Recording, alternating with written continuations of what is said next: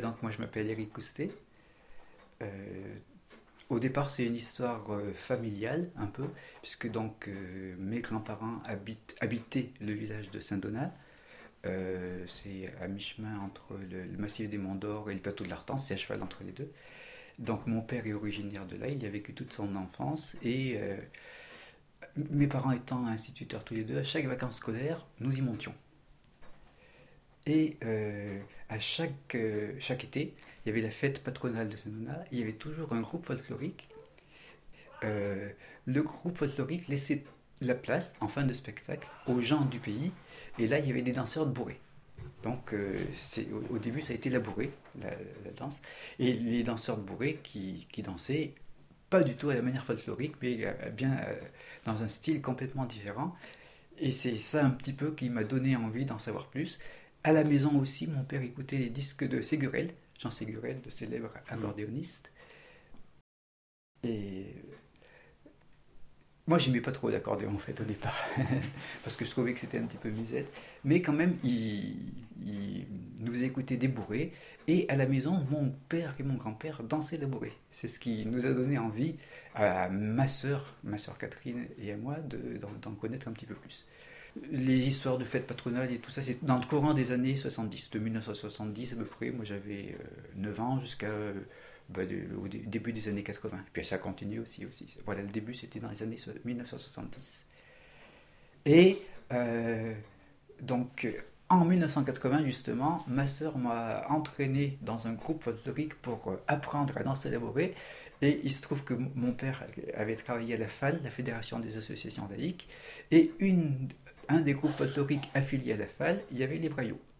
Nous sommes allés à Saint-Bonnet-Prérion pour apprendre à danser la bourrée et euh, très vite Jean Carvex nous a dit oui il faut venir, vous allez mettre un costume, vous allez danser avec nous, tout. et le, facteur déclenchant pour la musique en fait, euh, dans ces années-là, euh, mes grands-parents, parce que ma mère était institutrice à Saint-Donat, elle a fait toute sa carrière à Saint-Donat. Mon grand-père était, ma grand-mère était institutrice à Saint-Donat. Mon grand-père était secrétaire de mairie à Saint-Donat. Donc ils ont habité pendant très longtemps à l'école mairie de Saint-Donat. Et euh, dans ces années-là, vers 1980, 80, oui, euh, ils ont déménagé le grenier de l'école, qui n'avait pas encore déménagé parce qu'ils avaient, ils avaient déménagé pour habiter dans la maison de, mes arrière-grands-parents en 62 quand ma grand-mère a pris sa retraite. Donc ils ont déménagé le grenier d'école et là, dans ce grenier, on a trouvé un accordéon. Un accordéon diatonique de Denis, donc qui avait euh, à l'époque 80 euh, ans, hmm. peut-être un peu moins, il avait 60 euh, ans, mais en état neuf, parce que c'était l'accordéon du frère de mon grand-père, qui en avait joué dans sa jeunesse, mais qui est décédé très jeune, il avait à peine 20 ans. Et cet accordéon-là, on l'a apporté chez les Braillots, fiers de notre travail et tout. Et là, euh, tout le monde nous a dit, bah, il faut en jouer. Donc moi qui voulais pas jouer de l'accordéon, je me suis mis à jouer de l'accordéon diatonique, en fait. Un peu par hasard. Du moment que j'ai essayé de, faire de la musique, ça m'a bien plu et euh, ça, ça, a pris le pas sur la danse parce que maintenant je ne suis pas euh, un danseur. J'espère être un musicien, mais oui.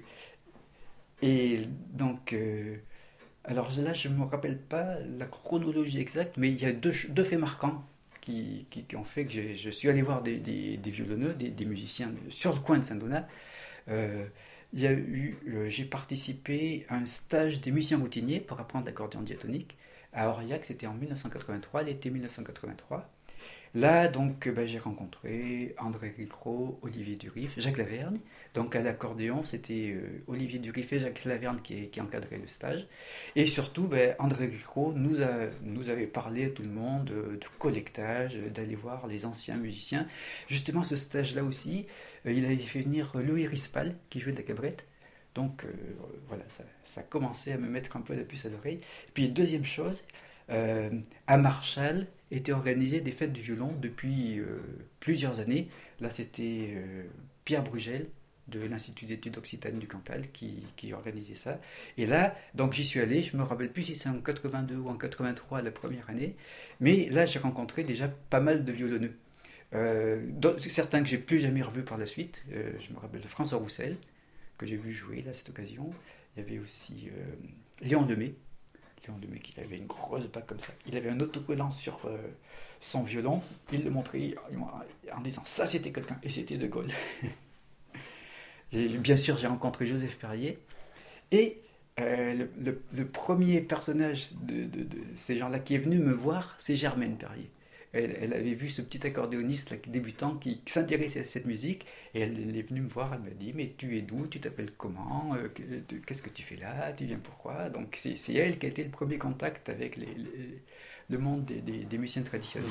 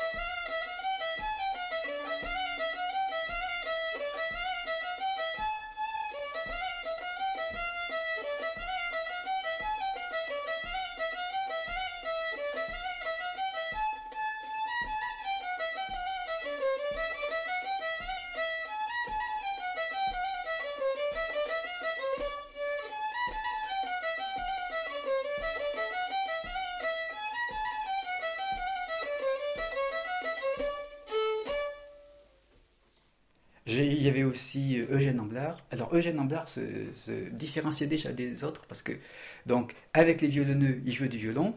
Et puis il s'était mis aussi tout seul dans la salle du café de, Marshall avec son accordéon. Parce qu'il jouait aussi l'accordéon chromatique. Ça, je me rappelle de lui jouant de l'accordéon à l'écart des autres. Il y avait bien sûr aussi André Gatignol et, d'autres. Et donc, euh, de fil en aiguille, j'en ai parlé à la maison, j'ai discuté avec mon père, euh, mon grand-père, et mon grand-père me dit, mais à Saint-Donat aussi, il y a des violonneux. Il faut dire que Saint-Donat, c'est le, pays d'Alfred Mouret.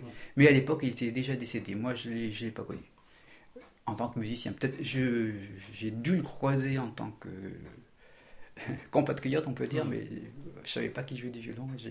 J'ai loupé cette histoire-là. Par contre, euh, il y avait Jean-Marie Chassagne, qui habitait le village de Palu, à Saint-Donat. Et c'est le premier violonneux que je suis allé voir chez lui, sous recommandation de mon grand-père. Donc, euh, c'était en 1983 aussi. Et je me souviens, donc, euh, j'avais emporté mon magnétophone à cassette. Alors, J'essaye d'économiser les cassettes. au départ, j'étais, euh, moi, je connaissais rien de, rien. J'avais aucune notion de, de, de collectage, de recherche, d'ethnomusicologie. Donc moi, ce qui m'intéressait, c'était le répertoire. Donc les morceaux, ah, j'enregistrais les morceaux et tout. Et puis tout ce qui était le, discours, la parole, ben, ça restait comme ça. Ce qui fait que je me disais, je l'ai dans la tête, je m'en souviendrai toujours, mais il y a des choses que j'ai vécues dont euh, ben, je me rappelle de moins en moins. et donc j'avais enregistré euh, Jean-Marie Chassagne qui jouait. Et puis, quand il a bien fini de jouer, j'ai voulu écouter l'enregistrement et ça avait loupé. Je sais pas ce qui s'était passé, peut-être qu'il y les, piles étaient mauvaises ou tout. Donc je lui ai demandé euh, est-ce qu'on peut parce que j'étais vraiment très frustré. Est-ce qu'on peut réenregistrer Alors là, il a fait une tête, mais il s'est prêté au jeu quand même de Donc il a recommencé de jouer. J'avais dû brancher le magnétophone entre temps. Et là, ça, ça, a bien marché. Enfin, je me rappelle de cette anecdote-là. La première fois, l'enregistrement était arrêté. Ah, j'étais vraiment très déçu. Et je pense que s'il avait refusé de, de jouer, j'aurais pas été content du tout. ensuite, mon, mon grand-père m'a dit Mais tu devrais aller voir euh, Eugène Amblard, il habite à Pichecande, moi je le connais. Et là, je suis allé voir Eugène Amblard, et avec lui aussi, ça a été le début d'une grande aventure. Il faut dire que, ben, comme on allait à Saint-Donat pendant toutes les vacances scolaires, à peu près chaque vacances scolaires, j'allais voir des violoneux. Donc, je suis beaucoup allé voir Eugène Amblard, un peu moins Jean-Marie Chassagne. Après, je suis allé voir aussi André Catignol. Là, je ne le connaissais pas. Par contre, euh, entre-temps, j'avais acheté le disque Violonneux et chanteur du Cantal, euh, Violonneux et chanteur en Auvergne Cantal, sur lequel il y avait Joseph Perrier, euh, André Catignol, Jean-Marie Chassagne, non, Jean-Marie Tournadre et Léon Lemay. Hmm. Donc là, je me, ayant écouté ça, je me suis dit, il faut absolument que j'aille voir André Gatignol, surtout qu'il habitait à Saint-Genis-Champestre, c'est à 8 km de Saint-Donat. Donc, et là, j'y suis allé tout seul, sans recommandation du tout. Et avec lui aussi, ça a été une sacrée aventure parce que je l'ai côtoyé pendant alors de 1984 à son décès 1996, donc pendant une douzaine d'années. Hmm. Et je me souviens, si euh, une période j'allais pas le rencontrer, il me faisait, il faisait téléphoner sa femme à la maison. Allô, on vous parle, et puis après c'était lui. Allô, alors, tu m'oublies? Tu viens pas me voir? Et donc, après, ben, si, si, ben, j'y allais. Puis moi, ça me plaisait bien d'y aller aussi. Euh, chaque fois que j'y allais, souvent, ils m'emmenaient dans une petite maison à côté de leur maison. Et là, on faisait de la musique. Alors, à lui, je lui avais dit que je voulais jouer du violon. Donc, il m'avait dit Oh, ben ça, c'est pas compliqué, je vais te faire une cassette. Après, euh, on, a joué ensemble beaucoup euh, violon, accordéon, il trouvait que justement l'accordéon diatonique, ça faisait pas trop de bruit par rapport à l'accordéon chromatique. donc il aimait bien le couple violon-accordéon. Et quand j'allais le voir après, donc on jouait dans la petite euh, maison à côté, et aussi souvent il m'emmenait voir des gens, ses amis, euh, soit au, bistrot de Saint-Genis, soit, soit euh, des, des, maisons plus éloignées. Comme j'avais une voiture, lui ne conduisant pas, il en profitait pour se faire conduire. Et on jouait de la musique chez les gens, et après il était content, il disait toujours C'est pas beau ça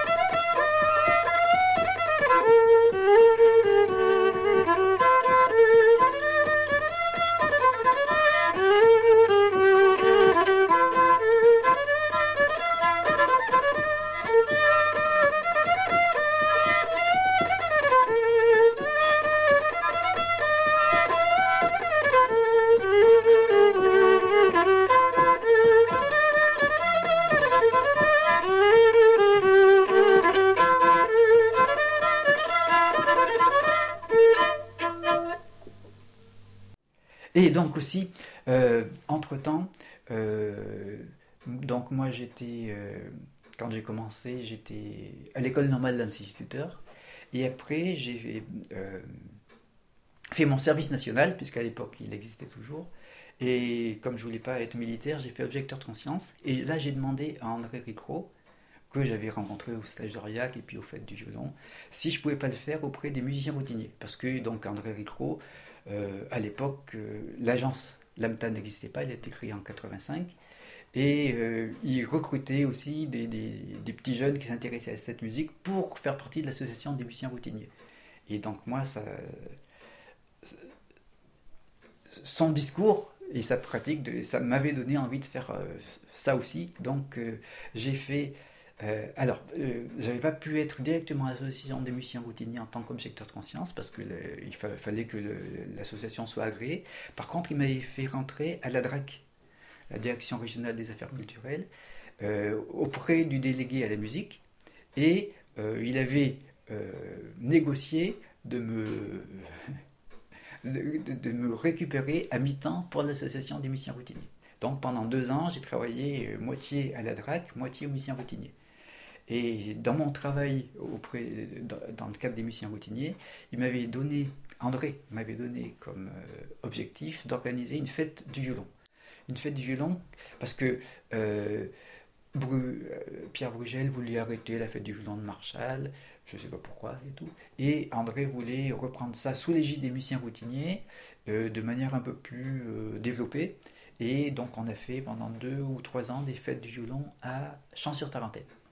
Et c'est là, à cette occasion-là, que je suis allé voir Joseph Perrier pour euh, lui demander s'il voulait pas venir à la fête du violon. Et ça a été aussi le début d'une grande amitié, on va dire. Au début, donc moi, j'allais le solliciter pour participer à la fête du violon. Pareil, je l'ai enregistré pour avoir son répertoire. Et puis après, on a joué ensemble. Et puis après, ben, voilà, c'est devenu un peu quelque part mon troisième euh, grand-père. Hein. donc euh, on a fait partie de la famille, et puis c'est, c'est, des, liens affectifs qui se créent, puis euh, voilà, c'est,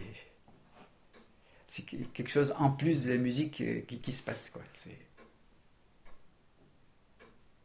Et, et, toi aujourd'hui du coup, enfin, t'en retiens, c'était quoi le plus important avec du recul maintenant euh, ce que tu retiens le plus, c'est plutôt la, partie musicale et répertoire, ou plutôt cette partie justement affective et euh, ce, moment de vie avec, euh, avec ces gens-là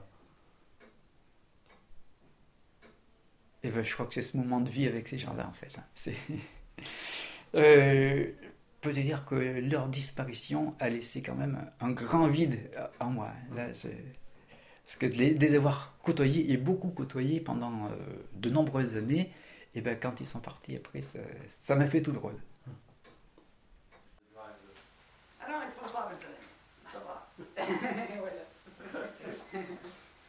Tu vas tourner mon tavero. Il n'en a pas envie, moi, moi non plus. E também, che la macchina cari, e vai demain, come a mezzogiorno après-midi. On est à 5 heures. Hein? Eh? Eh. Oui, comme le tome. On va y aller alors.